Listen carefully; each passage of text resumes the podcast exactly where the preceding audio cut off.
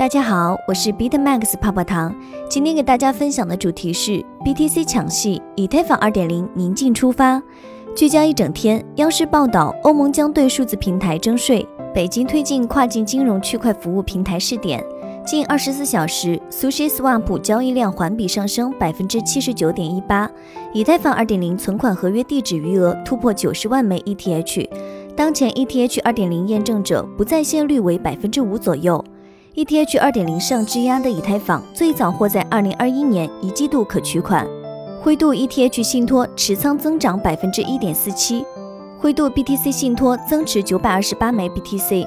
以下关于以太坊2.0上线的深度分析来自蜂巢财经。以太坊2.0紧锣密鼓的酝酿新标链的启动，币市的目光都被 BTC 吸走了。看多者站在一万九千九百一十三美元的历史高点，期待 BTC 能突进到两万美元时，它调转马头，在北京时间晚十九点二十五分跌至一万八千八百九十四美元。这距离以太坊二点零启动还有半个多小时。十二月一号晚二十时，以太坊二点零新标链创世区块如期产生，恰时全网四点一九亿元的爆仓金额更劲爆。以太坊二点零如同它这个阶段的命名一样，宁静出发了。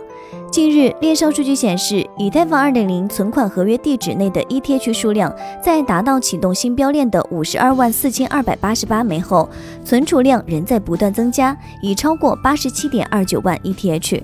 ETH 持有者正在用持续涌入的抵押量对外宣示信仰，哪怕至少两年内无法转账交易，哪怕年化收益率还会持续下降。接下来的两年时间，以太坊2.0网络不断进化，包括集成六十四个分片链，改变拥堵现状，引入虚拟机和智能合约，合并1.0主网。以太坊2.0踏上宁静的新征程，市场注定不会宁静。新标链启动前，受 BTC 下跌影响，ETH 从六百三十五美元跌至五百八十美元。此后，2.0启动时反弹至六百一十五美元，大盘继续跳水，ETH 再度跌破六百美元。需要注意的是，在以太坊2.0落地前，市场仍将只有一种 ETH 代币，投资者应谨防相关募资或假币骗局。信标链创世区块产生，作为区块链网络建设先驱，以太坊自2015年7月上线主网以来，给现实世界带来了无穷的想象力。智能合约、去中心化游戏、DeFi，它描绘了一幅去中心化世界的美丽蓝图。但长期以来，由于自身性能的不足，网络运行速度制约着以太坊的理想国。二零二零年十二月一号晚八点，以太坊二点零网络正式启动，在全新的区块链信标链上诞生了创世区块。以太坊创始人 Vitalik Buterin 在推特上表示了祝贺，称一切顺利。此前的十一月四号，以太坊基金会首次公布了以太坊二点零的世界入口及新标链的存款合约地址。ETH 持有者可以将至少三十二枚 ETH 打入该合约地址，成为验证者，并为新标链创世启动贡献力量。十一月二十四号十点二十左右，以太坊二点零存款合约地址余额达到五十二万四千二百八十八枚 ETH，触达启动创世区块的最低标准。新标链如约启动，以太坊二点零顺利进入阶段零。在这个阶段，网络不支持账户资产转移和运行智能合约。开发团队最重要的任务是完善和验证新标链的功能，实现 POS 的过渡。在此期间，以太坊原本的 POW 链将继续与新的 POS 链共同运行，以确保数据的连续性不会中断。在后续的阶段一和阶段二内，以太坊将在新标链的基础上集成六十四条新的分片链，以提高交易吞吐量。而后会引入虚拟机和智能合约，将一点零主网合并到二点零网络中，实现完全由 POS 机制下运转。按照官方预计，这将于二零二二年完成。POS 机制的以太坊如何产生区块呢？海外开发者 Andrei Blackov 介绍，以太坊2.0依赖于验证者质押 ETH 来出块，存入三十二枚 ETH 才能参与出块。网络从验证者池中随机选择验证者，被选中者将有机会创建下一个区块，成功验证区块就会获得 ETH 奖励。而如果某个验证者试图阻碍正常出块，其存入的 ETH 会被罚没。ETH 一点零和二点零的区别是，前者是小马路，后者是高速公路。以太坊开发者如此描述一个新一代的以太坊的改进。想进一步了解近期比特币行情动态，可以加泡泡糖微信小写的 PPT 幺九九九零六。ETH 超量抵押收益率下降百分之五。根据新标链的 POS 机制，在智能合约和应用被构建之前，投资者参与2.0网络的方式似乎只能通过存款成为验证者。而且在以太坊2.0完全落地之前，这个质押是一个单向的过程，短时间内无法取回。